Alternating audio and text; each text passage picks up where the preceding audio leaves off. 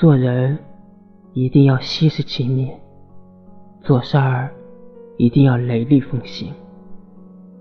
不该说的别瞎说，不能说的别乱说，不会说的别胡说。言之有物，把握分寸，才能发挥出语言的魅力。在什么位置就做什么事，端什么碗就吃什么饭。做人一定要懂分寸，把握好做人的尺度。